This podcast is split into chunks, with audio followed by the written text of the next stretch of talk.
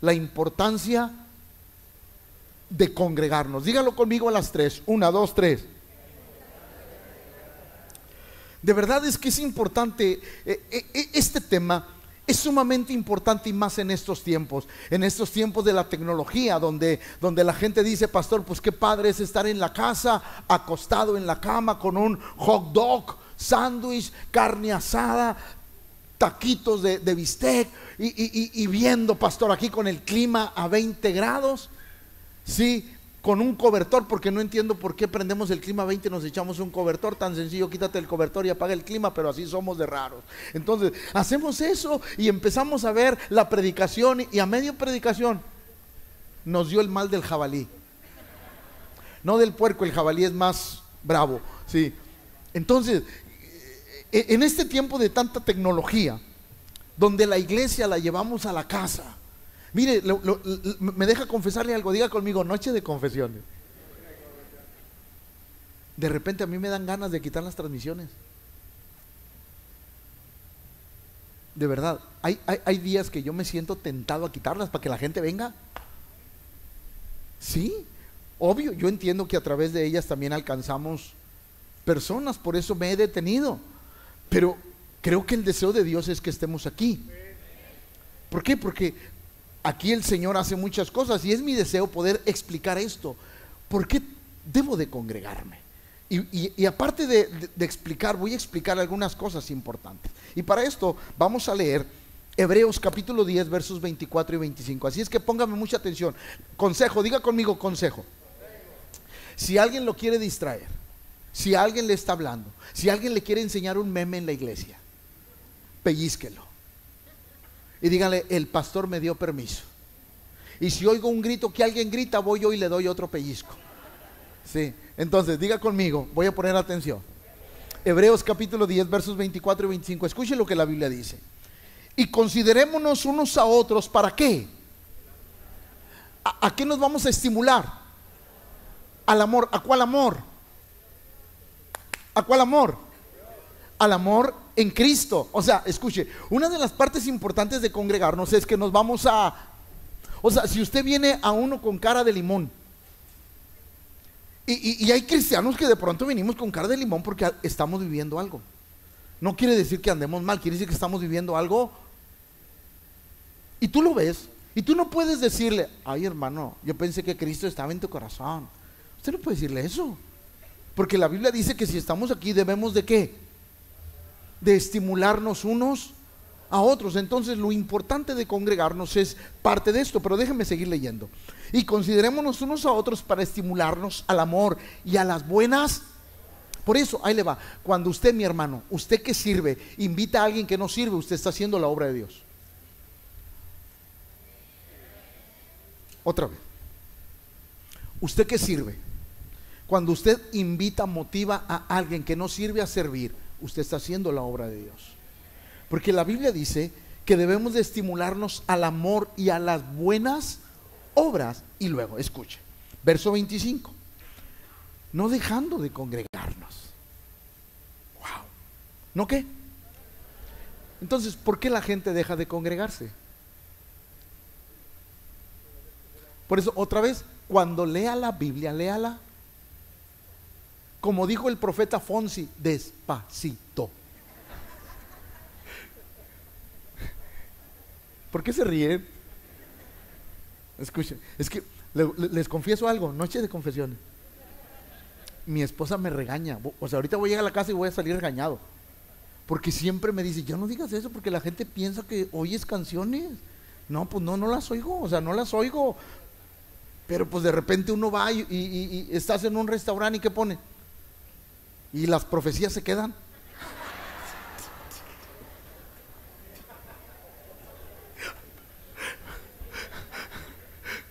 ¿Alguien me invita a cenar?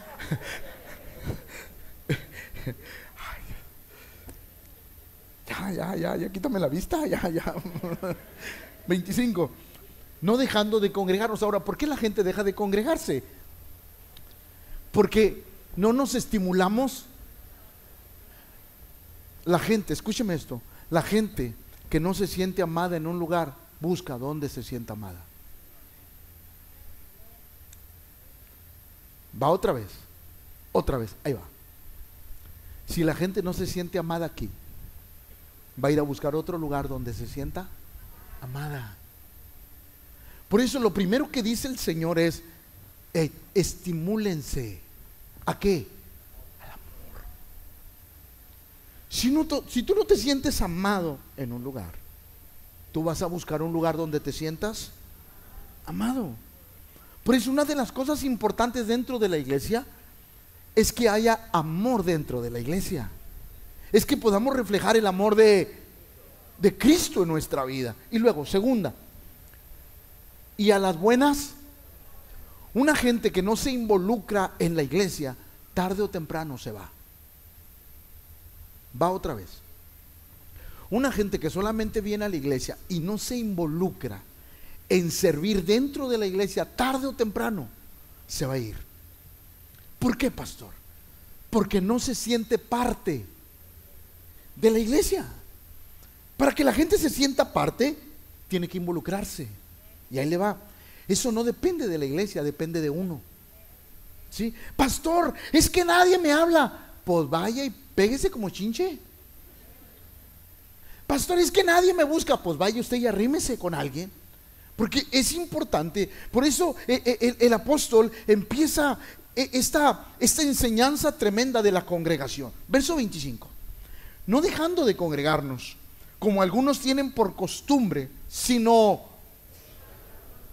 y tanto más cuando veis que aquel día se acerca. O sea, cuando usted deje de ver a un hermano que dejó de venir a la iglesia, no debe de ir y decirle pecador. No, hermano, ¿en qué te puedo ayudar? Porque quiero volverte a ver en la iglesia. ¿Sí o no? Lo que pasa es que el pueblo de Dios se ha vuelto juzgón en lugar de amoroso. Ay, creo que hoy vengo desatado. Va otra vez. El pueblo de Dios se ha vuelto juzgón en lugar de amoroso. Es la verdad. Hemos preferido extender un dedo para señalar que extender unos brazos para abrazar. Y creo que ese no es el corazón de Dios. El corazón de Dios es agarrar a todas las personas e involucrarlas en la obra de Dios para que se sientan parte de Dios. Ahora, voy a entrar en algo muy importante. Vamos a hablar de por qué debo de congregarme. Hay, hay que desvincular tres palabras importantes. ¿Cuántas? Así quedarán mis rayados, así tres. Hay que desvincular tres. Si quieren, al final de la reunión puedo orar por los tigres porque van a perder. Puedo hacer una administración especial. Ahí va hay que desvincular tres palabras. La primera, iglesia, diga conmigo iglesia. La segunda, templo. La tercera, porque hay mucha confusión en esto. Por ejemplo, la gente dice, pastor, es que nosotros somos, yo soy la iglesia, usted no es la iglesia. Y ahorita lo vamos a ver, lo vamos a ver de acuerdo a las escrituras. Pastor, es que yo soy la iglesia, por eso yo me quedo en mi casa porque la iglesia está en casa. Es una mentira. Pero ahorita lo vamos a ver bien. Por eso hay que desvincular, hay que separar estas tres palabras. Me la repite por favor a las tres. Una, dos, tres. Ahora vamos a aclarar las tres. Número uno, iglesia, somos todos. Ahí le va, ahí le va. Escúcheme, escúcheme, escúcheme. Esto se va a poner sabroso y doctrinal. Diga conmigo, sabroso y doctrinal. Número uno, somos iglesia, todos. Otra vez, por ejemplo, cuando ejército de amor va a una colonia, ¿qué va? La iglesia. Cuando hospitales va a hospitales, ¿quién va? La iglesia. La iglesia no es una persona, la iglesia es un conjunto de personas. Entonces, ¿qué hacemos? Nosotros hacemos lo que Dios quiere que hagamos y todos vamos y hacemos la obra de, de Dios. Por eso es importantísimo entender que es la iglesia. Diga conmigo, la iglesia somos todos todos formamos la iglesia. Ahí va, la fuerza de la iglesia somos todos. Uno solo no hace nada. Por ejemplo, voy a poner un ejemplo. Yo como pastor puedo tener toda la unción, pero si no tengo que Él me ayude, de nada sirve. Porque yo no soy la iglesia. La iglesia es el pastor y las ovejas. Juntos formamos y trabajamos en base a la iglesia, que es lo que Dios quiere en nuestra vida. Entonces, es muy importante que todos entendamos, la iglesia, diga conmigo, la iglesia trabaja. No, no dígalo, la iglesia trabaja. Porque somos un cuerpo. Ahora, voy a explicar eso muy bien. Ahora, templo, diga conmigo, templo. Hay templo, hay templecitos y hay catedrales. Diga conmigo, todos somos templos. Cada creyente es templo. ¿Cada qué? Usted es un templo. Ahí sí podemos hablar de una forma, porque en mí habita quién. En usted quién habita. El Espíritu. Entonces yo soy un templo. Usted es un templo. ¿Estamos de acuerdo con eso? Sí. Y la tercera, el edificio. Lugar donde. Entonces, otra vez, ¿ustedes qué son? Cada uno en lo individual que es. ¿Y esto qué es? Es el edificio. Entonces, cuando nosotros aprendemos qué es lo que la Biblia habla de cada cosa, empezamos a entender el concepto de por qué tenemos que congregarnos. Nosotros somos la iglesia que solo, diga conmigo, solo no podemos hacer la obra. Nos necesitamos unos para hacer la obra de Dios porque la iglesia es el cuerpo de Cristo. Entonces, el templo somos cada uno en lo individual. ¿Estamos de acuerdo? Y este lugar donde nos congregamos, ¿qué es? Es el edificio donde nosotros venimos y adoramos. Ahora, déjeme derribar unos tabús de la iglesia. Entendiendo que la iglesia es edificio, pero lo voy a utilizar como iglesia como lo entendemos. En la iglesia se siente la presencia de Dios. Bueno, yo quiero decirle que usted está equivocado. Porque si en la iglesia se sintiera la presencia de Dios hay un problema teológico. ¿Por qué? ¿Qué es usted en lo individual? ¿Quién habita en usted? Entonces, usted está en su casa, ¿quién está? Usted está en el taller, ¿quién está? Usted está en la oficina, ¿quién está? Usted está comiendo carne asada aunque le haga daño porque no me invitó, ¿quién está? Entonces, ¿es bíblico que yo en la iglesia sienta la presencia de Dios? No, la presencia de Dios la debes de sentir donde quiera que estés porque tú eres el templo. ¿Estamos de acuerdo con ese concepto? O sea, todos somos el templo. O sea, alguien, no, pastor, es que yo voy a la iglesia a sentir la presencia de Dios. Ingrato, entonces en tu casa, ¿qué sucede?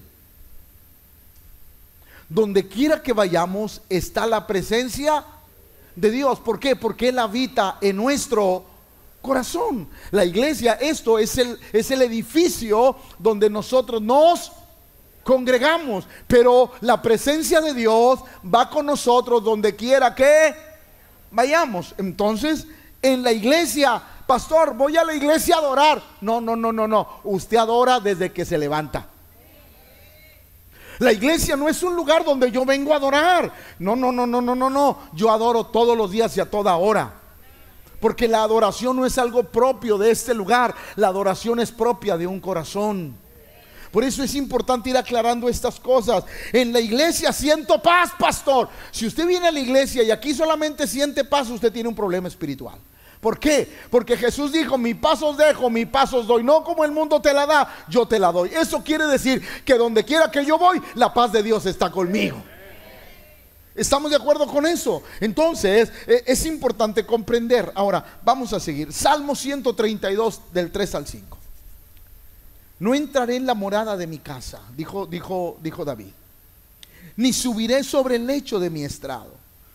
No daré sueño a mis ojos ni a mis párpados adormecimiento hasta que halle lugar para, para Jehová, morada para el fuerte.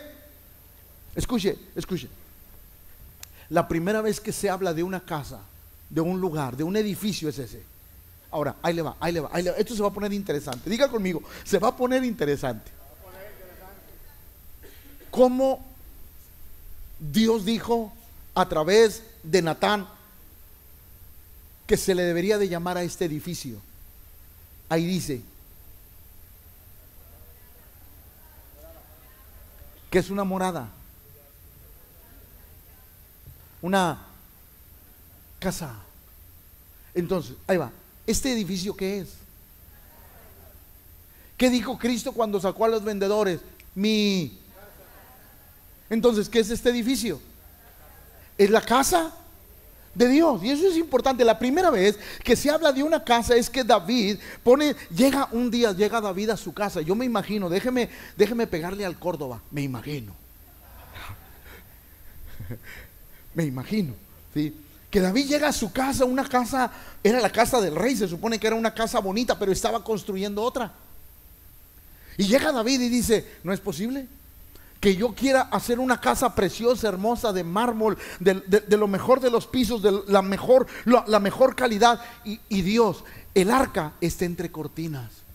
¡Pum! Escuche. Él dijo, no puede ser.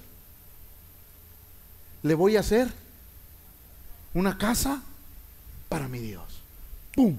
Y de ahí empezó David a juntar material, porque Dios le dice, tú no la harás porque tú eres un hombre de sangre, pero me la hará tu hijo, porque lo que tú pusiste en tu corazón me ha agradado a mí. Entonces empezó David a juntar todo y su hijo Salomón construyó la casa más ostentosa, impresionante que ha visto este mundo.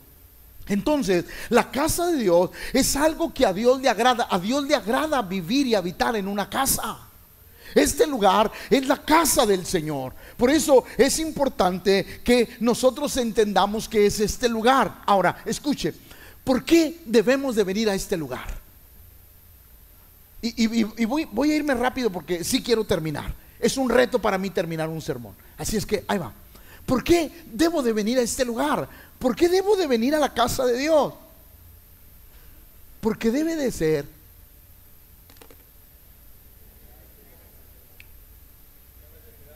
debe de ser una necesidad de mi corazón. Debo de venir a este lugar porque es una necesidad del corazón. No es, no es un asunto religioso, no es para perder el tiempo, no es porque, pues bueno, pastor, pues es que todos los miércoles voy a la iglesia.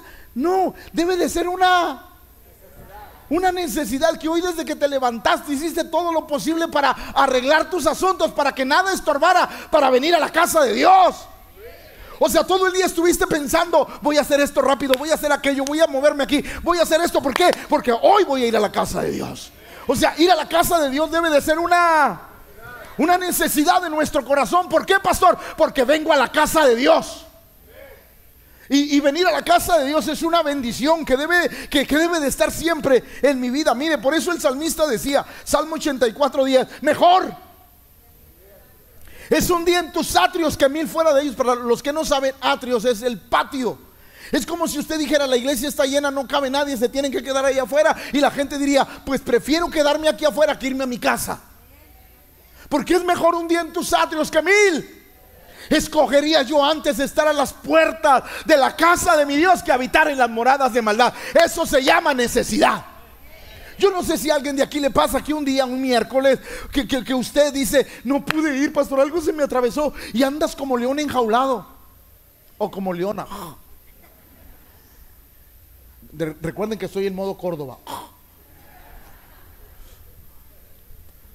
Yo no sé si a alguien le ha pasado que de, de pronto usted este, por X o por Y no pudo venir a la casa de Dios y anda como desesperado, como que algo le faltó, algo faltó hoy. ¿Sabes qué es? Es la necesidad de venir a su casa, no porque sea religioso, no porque si no vengo no sé, no, no, es porque hay una necesidad que tiene que ser suplida. Venir a la casa de Dios es la mayor bendición de nuestra vida.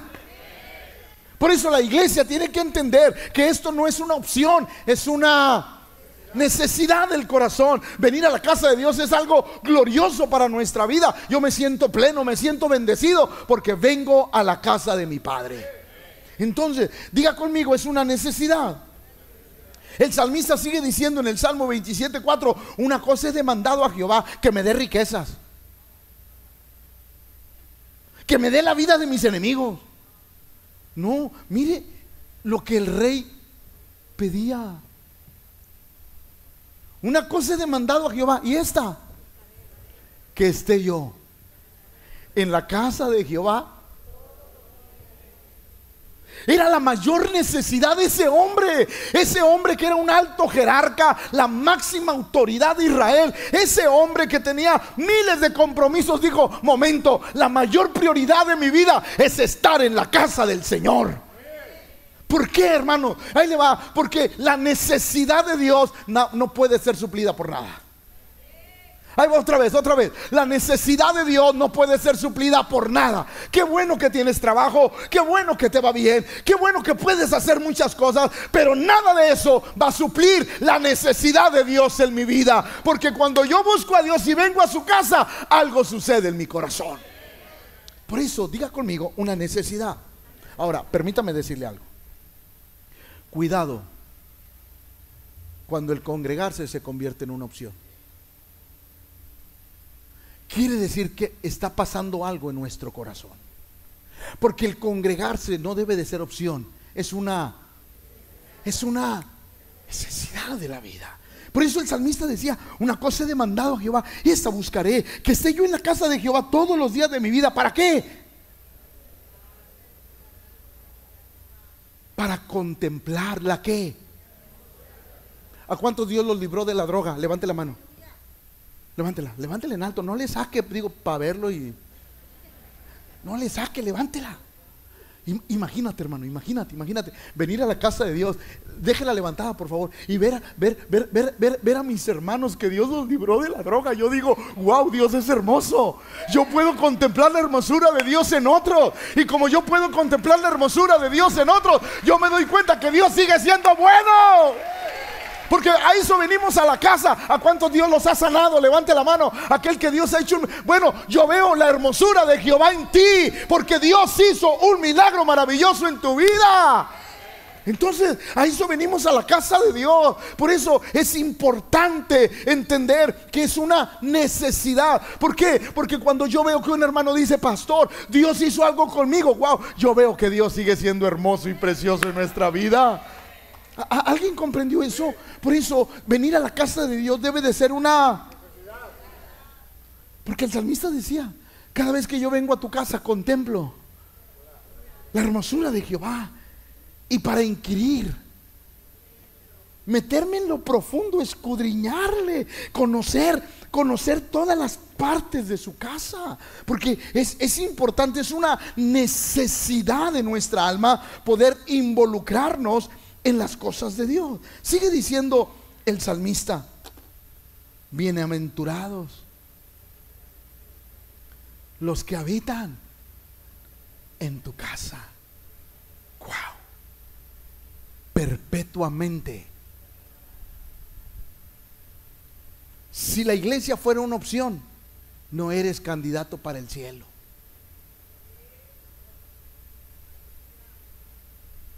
Ay, se les fue la sonrisa a muchos.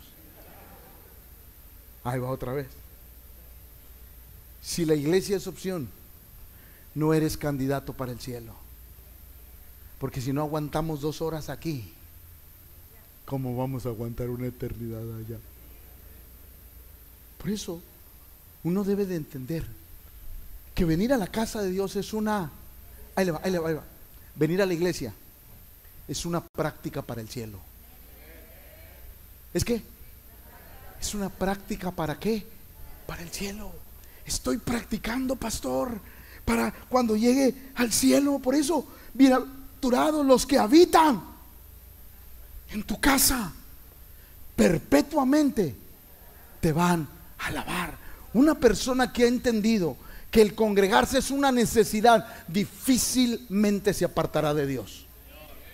Se lo quiero volver a repetir. Una persona que ha comprendido que congregarse es una necesidad, difícilmente se va a apartar de Dios porque entiende dónde está aquello que suple su necesidad. Y la necesidad de nuestra vida se llama Dios. Mire lo que dice el Salmo 26, 8. Jehová, la habitación de tu casa he amado. Wow. Ese, ese me gustó. Jehová, la habitación de tu casa he amado y el lugar de la morada de tu gloria. Wow. Por eso es importante también amar la casa de Dios. El salmista dice, Señor, yo amo ese lugar. Amo ese lugar porque porque tú haces cosas maravillosas. Amo ese lugar porque es tu casa. Amo ese lugar porque ahí me congrego con mi familia espiritual. Porque aunque te caiga gordo el que está a tu lado, es tu familia. Clase de inglés, family brother. Si tú rechazas al que estás al lado, no eres candidato del cielo. Porque es tu familia espiritual. Es la familia que Dios nos ha entregado. Es la familia que Dios nos da porque la familia es el cuerpo precioso de Cristo. Donde Cristo quiere que todos estemos concertados y unidos. Por eso el venir a la casa de Dios debe de ser una... El salmista decía, yo me alegré con los que me decían, a la casa de Jehová, iré, wow. Ay, pastores que todos los días quieren que esté en la iglesia, qué bendición si puedes venir todos los días. Yo le aseguro que si hiciera culto los lunes, los martes, los miércoles, los jueves, los viernes, había, había locos que vendrían todos los días. Tendría que traer la policía para que lo saquen. ¿Por qué? Porque se ha convertido en una necesidad de nuestra vida. Hemos entendido, hemos entendido que venir a la casa de Dios es una bendición para nuestra vida. Por eso el salmista decía, yo me alegré con los que me decían, a la casa de Jehová vamos a ir. ¿Por qué? Porque ahí Dios hace cosas maravillosas.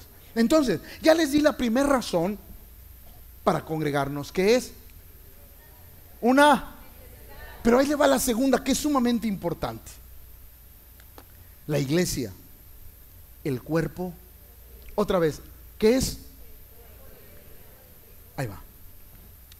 El cuerpo para que funcione tiene que estar entero. Va otra vez. El cuerpo para que funcione debe de estar. Ahora, déjeme, me da permiso de explicarle.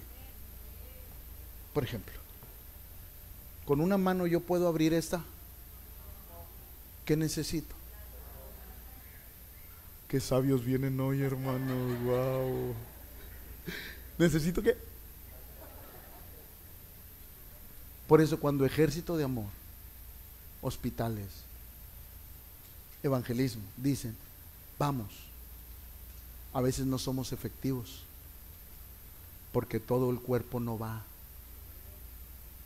Y como todo el cuerpo no va, no podemos abrir la botella. Por eso cuando se hace un llamado, tenemos que ir para todos poder hacer la obra de Dios.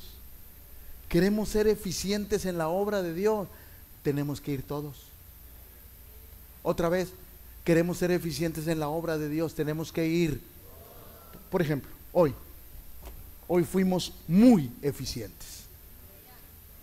No sé cómo cuántos hermanos andaban. De perdido 20 hermanos andaban hoy, trayendo la madera, 20. Llegaron bien temprano. Cinco camionetas, algunas con remolque. Y todos se fueron, atendieron un llamado, fueron a la empresa, se trajeron todo lo que pudieron, no trajeron más porque ya no cabía. Y resolvimos un problema. ¿Cómo lo resolvimos? Porque si hubiera habido camiones, pero no hubiera habido hermanos,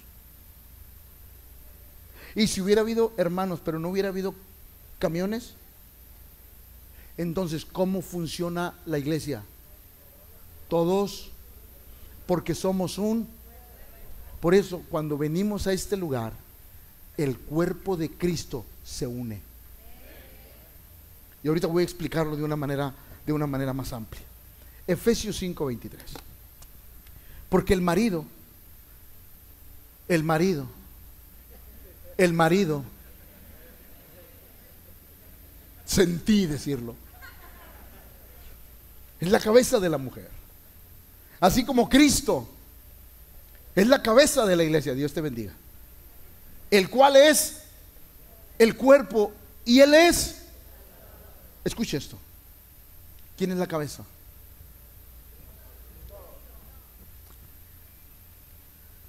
Escuchen lo que les voy a enseñar. Yo les dije que este mensaje va a ser doctrinal. Ahí va. Cristo se une. Cuando nos congregamos, Cristo se une.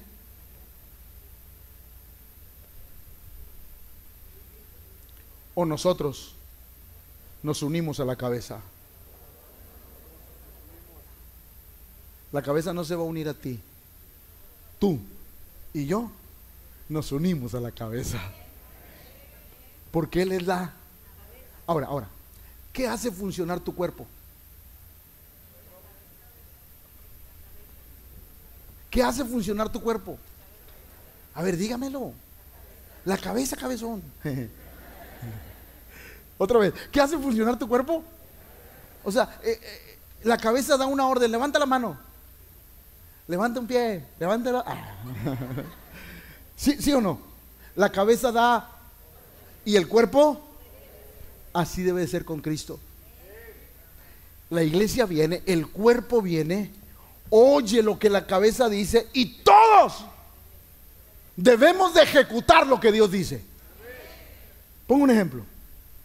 Cuando hay ejército de amor, no se dame una fecha, la que sea. ¿Mayo qué? 15. Mayo 15. Hay ejército de amor. Mayo 15 hay ejército de amor. ¿Qué tendría que hacer todo el cuerpo? Movilizarse y prepararse para mayo 15. ¿Por qué? Porque la cabeza dio una orden y todo el cuerpo si queremos ser efectivos. Por eso es importante. Entonces, escuche, aquí venimos, el cuerpo se... Otra vez, el cuerpo se, se une. ¿Para qué? Para recibir instrucciones de la cabeza. Otra vez, porque esto se está poniendo sabroso. Así mucho. Ay, pastor, ¿para qué venía? Ni modo, aguántese. Ahí va otra vez, ahí va otra vez. Todos venimos a recibir instrucciones de quién? De la cabeza. Y cuando la, cuando la cabeza manda una orden, ¿qué tiene que hacer todo el cuerpo? Obedecer, moverse. Dile al que está a tu lado, moviéndote, hermanito. ¿Por qué? Porque es lo que Dios, Dios quiere en nuestra vida. Por eso, porque, él es, eh, porque el marido es la cabeza de la mujer, así como Cristo es la cabeza de la iglesia, la cual es su cuerpo. Y Él es, ahorita le voy a explicar otra cosa. Primero los Corintios 12, 27. Vosotros pues sois, otra vez, vosotros pues qué? Ahí va, ahí va algo bien interesante. Ahí va, escúcheme. Dice cuerpo, no cuerpos. Otra vez. Dice cuerpo, no. Por eso en esta iglesia no hay dos visiones, no hay tres visiones, no hay cuatro visiones, no hay cinco visiones, solo hay una. Todo el cuerpo gira en torno a una visión. ¿Por qué? Porque la Biblia dice que somos un. Aunque Dios te use, ¿qué somos? Pastor, es que Dios me usa, pastor. Y así es que ya no le voy a hacer caso. Eh, aplácate. Porque somos un. Otra vez, porque somos un. El ser un cuerpo nada tiene que ver con que Dios te use. Otra vez, el ser un cuerpo nada tiene que ver con que Dios te use. Porque somos un, un cuerpo. Una cabeza mueve un.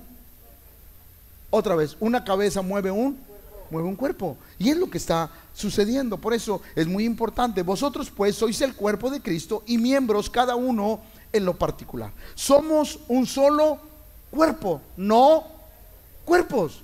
Todos seguimos una misma por ejemplo, el día 15 de mayo los hermanos van a hacer un ejército de amor y de repente que salga otro, pastor, pues yo hago uno el 16, al cabo también es para la obra de Dios y yo te voy a decir, apláquese ahí. Pastor, pero también es la obra de Dios, pero no está dentro del cuerpo. Porque el cuerpo ya estableció algo y toda la iglesia debe de girar en torno a esa a esa visión. Por eso es muy importante conocer la palabra de Dios. Mire lo que dice Romanos 12:5. Así nosotros, siendo, siendo, ahorita aproximadamente habemos casi 500 personas aquí, aquí, aquí en el edificio. Así nosotros, siendo muchos, somos, note, note las expresiones bíblicas, siendo muchos en lo individual, pero en Cristo somos uno. ¿Por qué vamos a poder construir la iglesia? Porque somos, porque somos uno. Entonces Dios dice, sí, sí, son muchos en lo, en lo individual, pero todo el conjunto es un solo cuerpo en qué? En Cristo. Entonces, por eso nosotros no podemos trabajar en lo individual, tenemos que trabajar colectivamente. ¿Tenemos que? Otra vez, ¿cómo somos efectivos? Colectiva. No somos efectivos en lo individual, somos efectivos en lo colectivo, porque ese es el deseo de Dios. Somos un... Pongo otro ejemplo, para irnos entendiendo. Otra vez. Ejército de amor. Yo le digo al ejército de amor, hermanos, hagan, hagan un evento. El equipo se va. ¿A quién estoy enviando?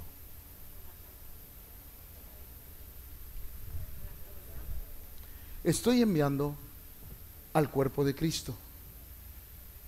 ¿Estoy enviando a quién? Pero el cuerpo de Cristo somos entonces quizás estoy enviando una parte del cuerpo de Cristo. Porque otra parte del cuerpo de Cristo va a ser otra función. Y otra parte del, cuerpo de Cristo va a ser otra función. Pero todos dentro de la misma visión. ¿Ya me comprendió lo que le quiero enseñar? Por eso es sumamente importante entender a qué venimos a este lugar. Venimos a este lugar para agarrar, tomar dirección de Dios en nuestra vida, para que Dios hable a nuestra vida y nos dé dirección hacia dónde vamos, que Dios nos dé dirección hacia dónde todos vamos caminando y nos unimos en los diferentes llamados y ministerios, porque decimos, pastor, yo soy parte de la iglesia y como parte de la iglesia yo me voy a añadir, quizás alguien podrá decir, ¿sabe qué, pastor? Yo no soy así mucho de aguantar a la gente. O sea, no puedo ser rugier. No los aguanto, pastor, no me aguanto ni yo solo. Pero ¿sabe qué, pastor? Puedo ayudar en el estacionamiento, allá yo me aguanto solo.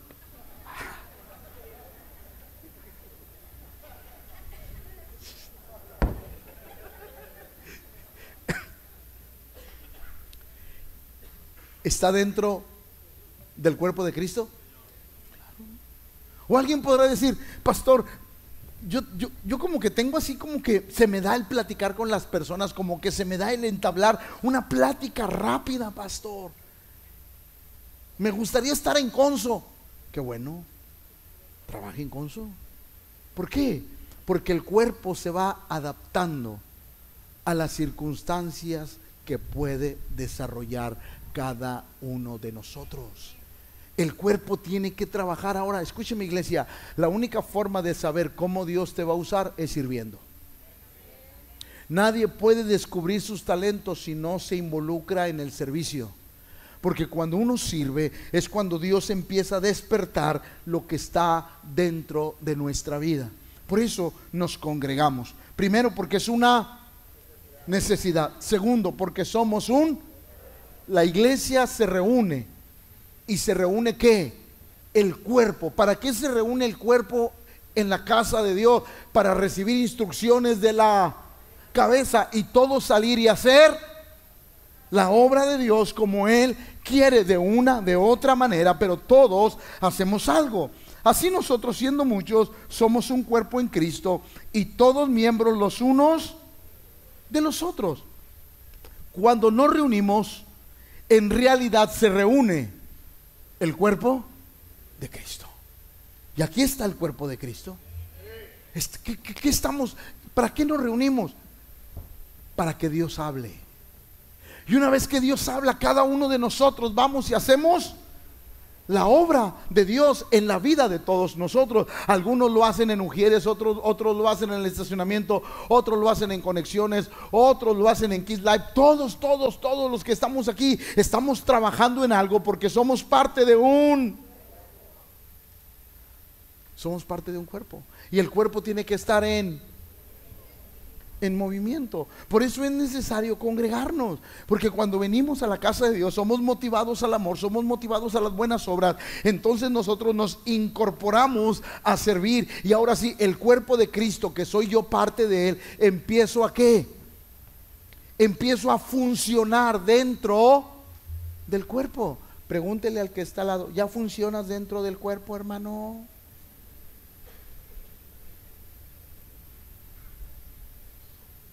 ¿O no? Otra vez, ¿o no? Todos debemos de qué? dentro del cuerpo de Cristo. Todos debemos de hacer algo dentro del cuerpo de Cristo porque eso significa, número uno, que somos parte del cuerpo y que somos la iglesia. Es muy importante poder comprender eso. Hay pastores que no hay necesidad de que yo sirva, pastor. No hay necesidad de eso, pastor. No, si hay necesidad. ¿Me deja decirle algo? Chipote con sangre, sea chico, sea grande. Ahí va. Hay muchos creyentes que piensan, pastor, yo no sirvo, pero déjeme decirle algo, pastor. Yo diezmo y ofrendo. A ver, a ver, a ver, a ver, a ver, a ver, a ver. Dos rayitas para abajo. Si usted ofrenda y diezma y no sirve, usted está equivocado. Porque si usted piensa que por diezmar y ofrendar usted no debe de hacer nada, a Dios no le está comprando nada. Sonríame. Pastor, lo amo, aunque a veces lo aborrezco, pero lo amo.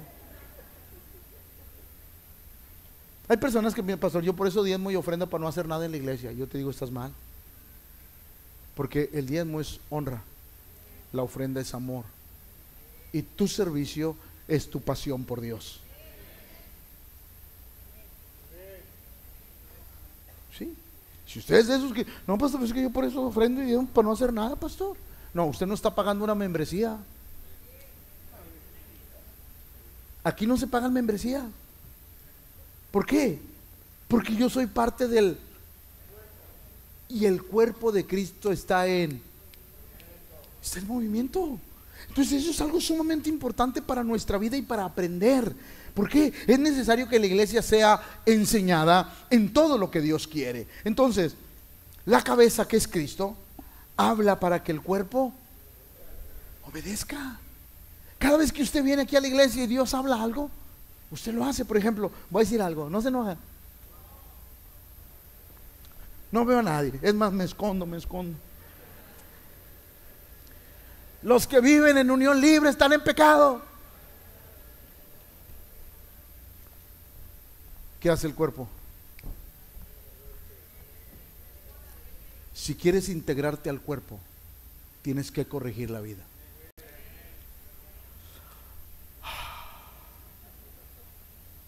¿O no? ¿O no? Mientras usted no corrija la vida, usted está cerca del cuerpo, pero aún no es el cuerpo. Anda cerquitas, anda cerquitas, anda cerquitas pero necesita hacer lo correcto. ¿Para qué? Para pertenecer al cuerpo de Cristo. Los hermanos, pastor, tengo muchos años, ya hasta soy abuelo, pastor, vivo en unión libre y soy abuelo, abuelo pecador.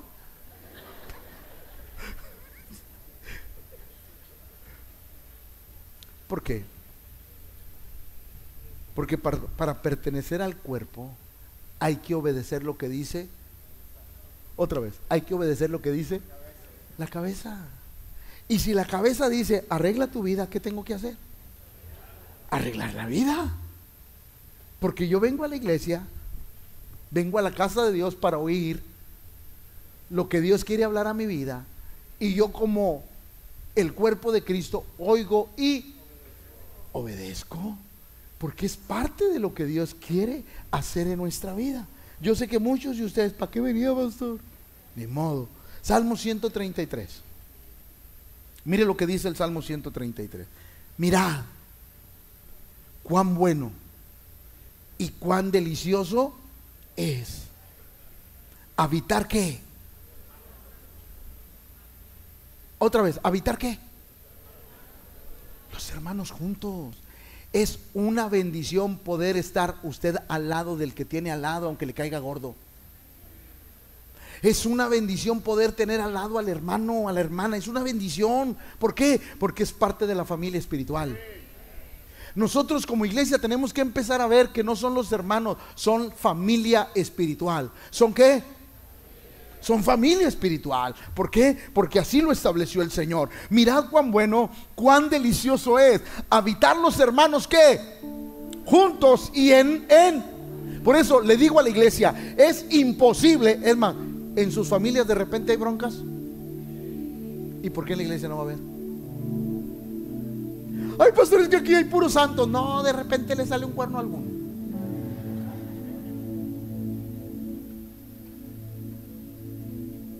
¿En las familias hay problemas?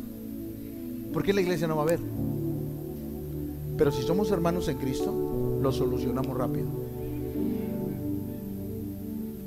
Escuche porque todavía falta algo muy importante. Mirad cuán bueno, cuán delicioso es habitar los hermanos juntos. Yo le voy a decir, la mayor efectividad de los ministerios se da cuando el equipo va en armonía. Otra vez, otra vez. Y eso que se le grabe a todos los líderes. Alabanza, todos los que trabajamos unidos. El mayor éxito de los ministerios es cuando vamos en armonía. Porque en un equipo dividido Dios no se manifiesta. ¿Alguien comprendió eso? La mayor gracia, la mayor bendición de un ministerio es estar todos de acuerdo en lo que vamos a hacer. Y cuando todos estamos de acuerdo, la gloria de Dios cae. Porque Dios nunca va a bendecir las divisiones. Si Dios bendice los desacuerdos, Él está rompiendo sus propias reglas. ¿Alguien comprendió eso? Por eso es sumamente importante lo que dice el salmista. Mirad cuán bueno, cuán delicioso es habitar los hermanos juntos en armonía. Es como el buen óleo, aceite sobre la cabeza, el cual desciende sobre la barba, la barba de Aarón y baja hasta el borde de sus vestiduras, como el rocío de Hermón que desciende sobre los montes de Sión, porque ahí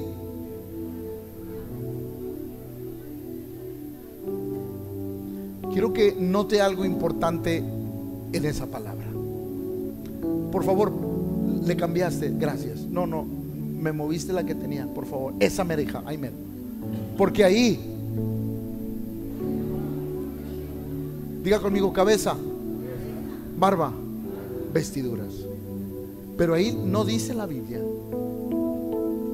que envía bendición. ¿Hasta cuándo dice? Que desciende hasta que cubre, otra vez, hasta que cubre allí, en ese momento, ¿qué hace Jehová? Por eso, escúcheme, cuando los ministerios vamos a desarrollar un ministerio, una labor, y cuando Dios está descendiendo y hay inconformidades, hay divisiones, la bendición no alcanza a llegar hasta abajo. Por eso ahí le va. Todos los que servimos tenemos que doblegar el orgullo. Todos los que servimos debemos de doblegar el orgullo, porque eso es algo que Dios no acepta. Todos los que servimos para que la gloria de Dios descienda, debemos de doblegar qué? El orgullo. Y decirle a Dios, habla, que tu siervo oye. Y si yo que soy el líder tengo que pedirle perdón a alguien para que tu gloria descienda, voy y le pido perdón. Si yo me equivoqué en una toma de decisiones, voy a pedir perdón, pero yo no quiero que tu gloria. Pastor, es que yo, soy el pastor, ¿cómo voy a pedir perdón tan locos? Voy a perder mi autoridad. Prefiero perder mi autoridad, pero no perder la presencia de Dios. ¿Alguien comprendió eso? Por eso ese texto a mí me bendijo. Mirad cuán bueno, cuán delicioso es habitar los hermanos juntos en armonía es como el buen óleo sobre la cabeza, el cual desciende sobre la barba, la barba de Aarón y baja hasta el borde de sus vestiduras, como el rocío de Hermón que desciende sobre los montes de Sión, porque ahí envía Jehová bendición y vida. No es malo tener diferencias con alguien, es malo guardárselas. Otra vez, no es malo tener diferencias con alguien, somos humanos y las podemos tener, lo malo es callárselas y que eso provoque una ruptura o división en un ministerio. Les estoy enseñando esta noche algo poderoso, no solamente a los líderes y a todos los que, los que tienen un grupo, sino a toda la iglesia. Porque esto aplica en la vida familiar, aplica en la vida matrimonial.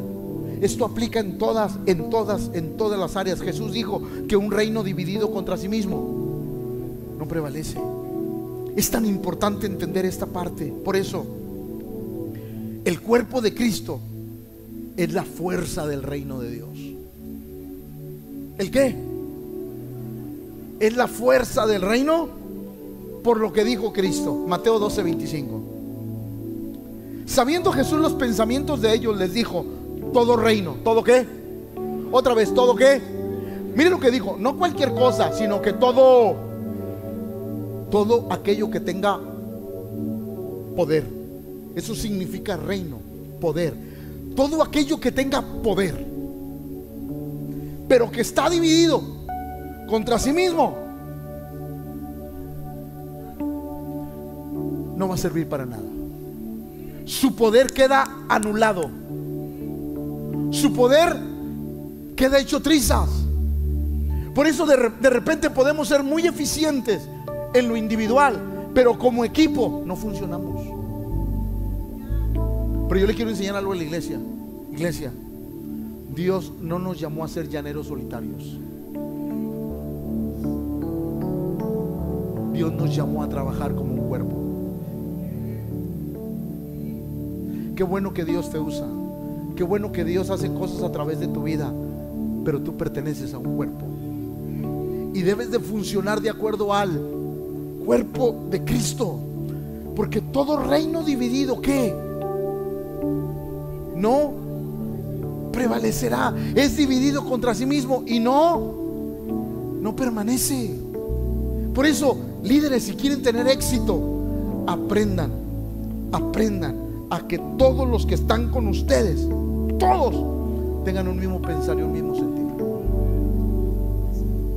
Todos. Porque es la forma en que el reino de Dios va a tener impacto. Porque entonces sí, el buen óleo desciende sobre la cabeza, llega la y baja hasta el borde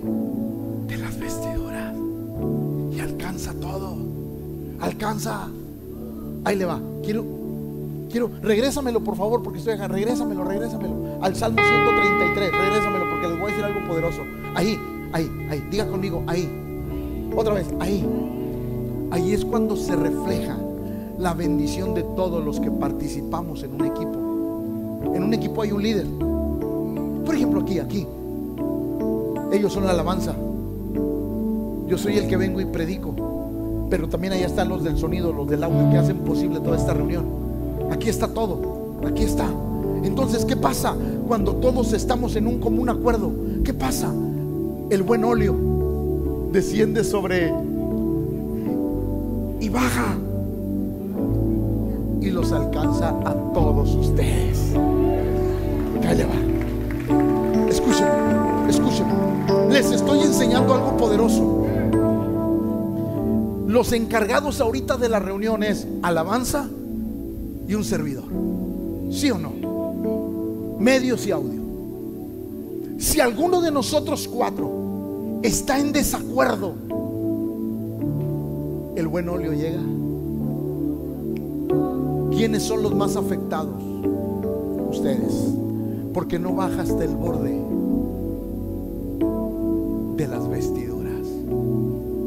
Por eso siempre les he dicho a los muchachos, como un acuerdo, un solo espíritu, un solo sentir.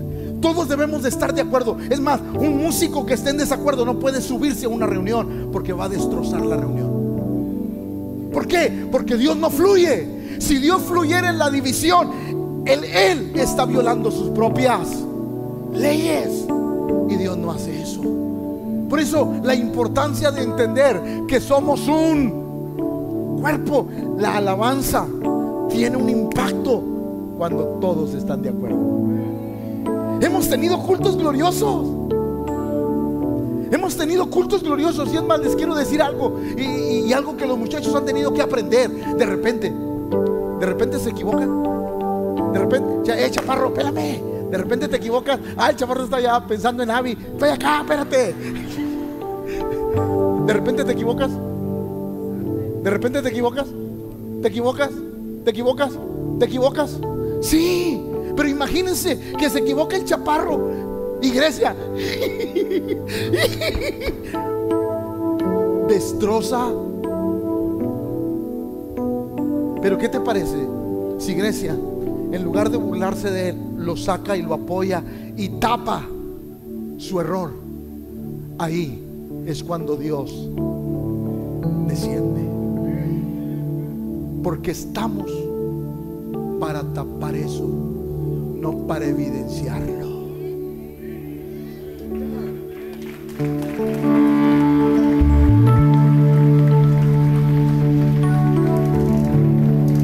Porque somos un, porque somos un, porque somos un cuerpo. Y cuando todo funciona dentro de la iglesia en armonía, ahí es cuando el buen óleo empieza a descender. Y Dios empieza a hacer milagros, maravillas, porque el óleo bajó y llegó hasta donde tenía que llegar. Y todos salimos de esta casa bien bendecidos y decimos, wow, tuvimos una reunión espectacular porque fuimos rociados con ese óleo que solamente Dios puede proveer a nuestra vida. Porque somos el cuerpo precioso de Cristo Jesús. Póngase de pie, por favor.